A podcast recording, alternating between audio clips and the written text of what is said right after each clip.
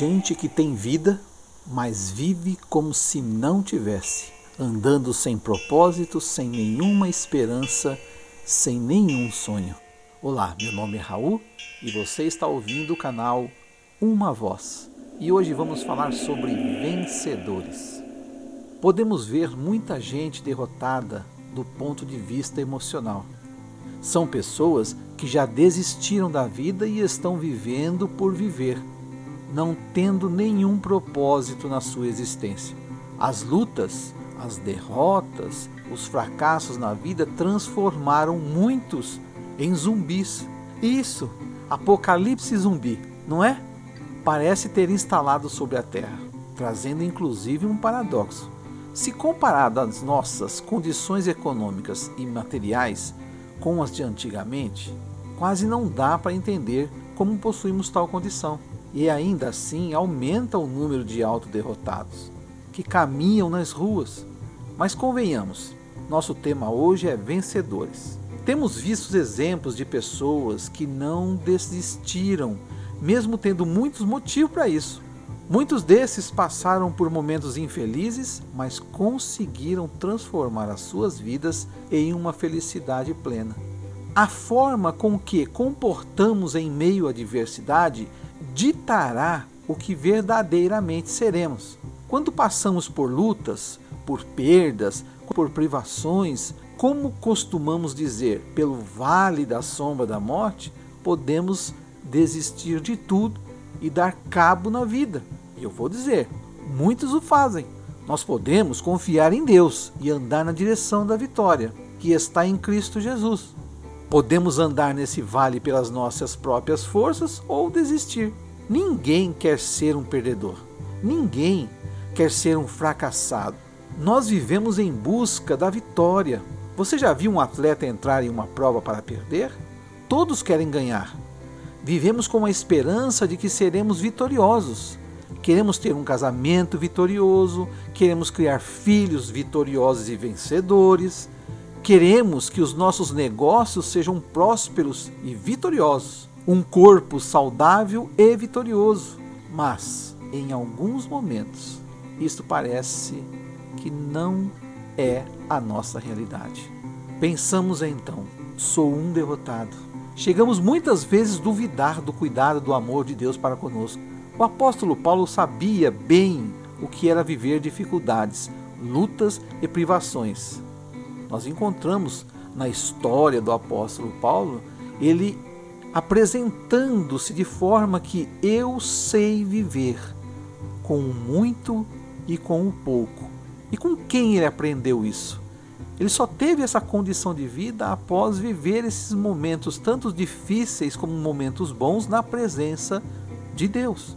Mas também sabia o que era ser vitorioso, mais do que vitorioso. As circunstâncias físicas ao nosso redor não podem ser o senhor da nossa fé. Temos que buscar enxergar além daquilo que o homem comum pode ver. As pessoas comuns não conseguem enxergar e vislumbrar o cuidado e o propósito de Deus.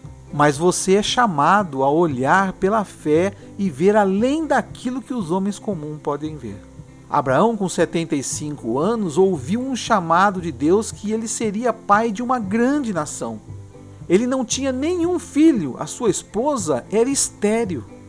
Somente aos 100 anos é que ele vê essa promessa se cumprir na sua vida. Mas nesse tempo todo ele viveu crendo e em busca do cumprimento dessa promessa. As circunstâncias físicas externas de Abraão eram totalmente contrárias à promessa recebida. Mas ele viveu olhando pela fé e não pelas circunstâncias. Tem também Davi, que foi ungido rei quando ainda era um menino, pastor de ovelhas. Davi não tinha educação de rei. Davi não tinha idade para ser rei. Não tinha súditos como os príncipes tinham. Era o menor e o mais fraco dentre seus irmãos. Sobre ele o profeta Natan disse: Eu te tirei de trás da malhada. Está lá em 1 Crônicas, no capítulo 17, versículo 7. Mesmo tendo todas as circunstâncias desfavoráveis, Davi creu naquela promessa e passou a olhar o futuro com os olhos de Deus. Um dia, não muito tempo depois, Davi sentou-se no trono de Israel e teve uma coroa colocada sobre sua cabeça. Somos chamados a olhar pelos olhos da fé. E enquanto fazemos isso, passamos a não mais se preocupar com o tempo. Entramos em uma dimensão conhecida como Kairos, que é o tempo de Deus. As coisas começam a acontecer de maneira que não se sente mais o demorar das coisas. Quem sabe as circunstâncias da vida neste exato momento são adversas. Teu casamento pode parecer um fracasso. Tua vida sentimental parece ser uma derrota. Tua saúde está debilitada de forma que até os médicos já não encontram mais solução para você. Quando você olha por um esposo ou por a sua esposa e para seus filhos, talvez você enxergue tão somente pessoas entregues aos vícios. Quem sabe as circunstâncias reais da sua vida sejam totalmente desfavorecidas. Por favor, permita-me dizer a você: Deus te chama a olhar para essas circunstâncias não pelos olhos carnais, não, não, mas pelos olhos da fé. Não se deixe ser levado apenas pelas circunstâncias físicas, mas olhe para elas com os olhos da fé em Cristo Jesus. Ele te faz mais que vencedor. O maior desejo divino é simplificado em um ato ou uma palavra: amor. Entenda, o amor transforma tudo. Se amamos, nunca iremos prejudicar ninguém. E o amor que Deus tem para com você, sem dúvida nenhuma, não dá para medir esse amor. Permita-se ser amado por Ele. Quando você fazer isso, ah, meu amigo, minha amiga, meu caro ouvinte, deixa eu te informar: as palavras que foram proferidas aqui não serão nada, baseando-se na alegria que você estará sentindo. Mais uma vez, permita-me abençoar você.